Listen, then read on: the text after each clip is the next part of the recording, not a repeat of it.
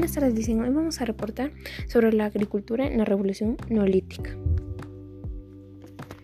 En el inicio de la agricultura en el que nos encontramos actualmente se encuentra en el periodo neolítico y podemos ver que la economía de las sociedades humanas ha evolucionado notablemente desde la recolección, la caza y la pesca de la agricultura y a la ganadería, por supuesto. Una de las primeras plantas que están utilizando ahorita, que fueron cultivadas, son el trigo y la cebada. Algunas de las herramientas que podemos ver que están utilizando en este momento son el hoz, que es de madera con dientes de piedra, para cortar las espigas. La otra es el molino de mano, que es de dos piedras. Una es plana y la otra hueca. Y la última, em, eh, la otra es en forma de pelota.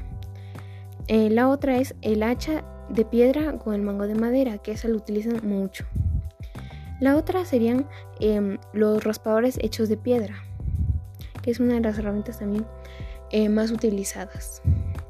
Y la última es el hacha pulimentada mangada como hacha, que este, sirven y están utilizando para cortar árboles y plantas.